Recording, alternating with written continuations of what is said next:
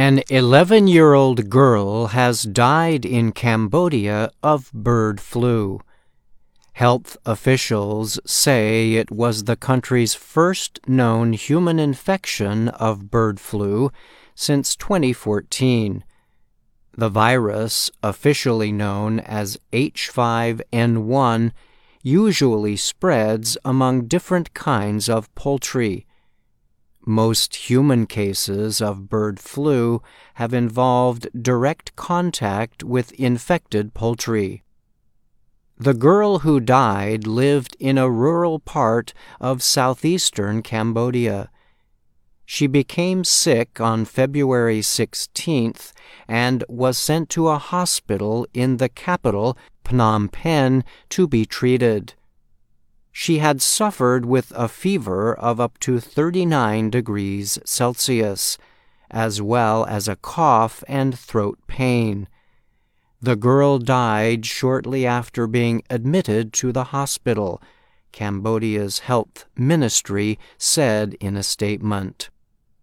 Health workers took samples from a dead wild bird found in an area near the girl's home the ministry said. It said teams in the area would also warn local people about touching dead and sick birds.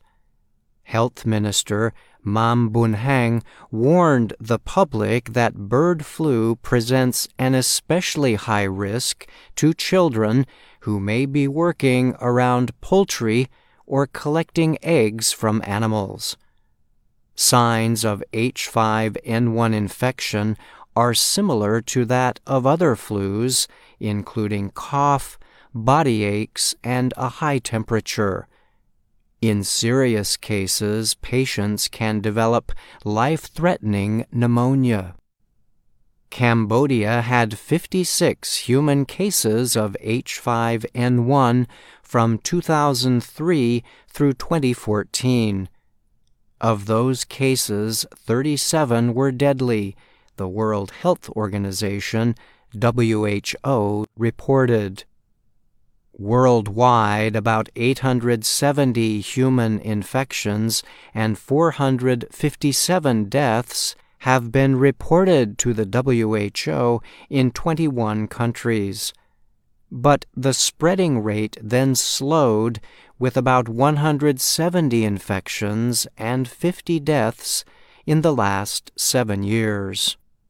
Earlier this month, WHO Director General Tedros Adhanom Ghebreyesus expressed concern about bird flu infections in other mammals, including minks, otters, foxes, and sea lions.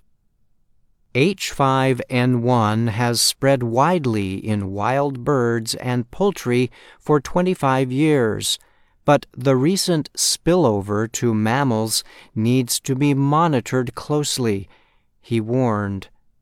In January, a nine year old girl in Ecuador became the first reported case of human infection in Latin America and the Caribbean. She was treated with antiviral medicine. Tedros said earlier this month that the WHO still considers the risk to humans from bird flu quite low. But he warned that this could change in the future, and he urged officials in areas of concern to prepare for possible outbreaks. Tedros advised people not to touch dead or sick wild animals and for countries to strengthen their monitoring efforts in areas where people and animals make contact.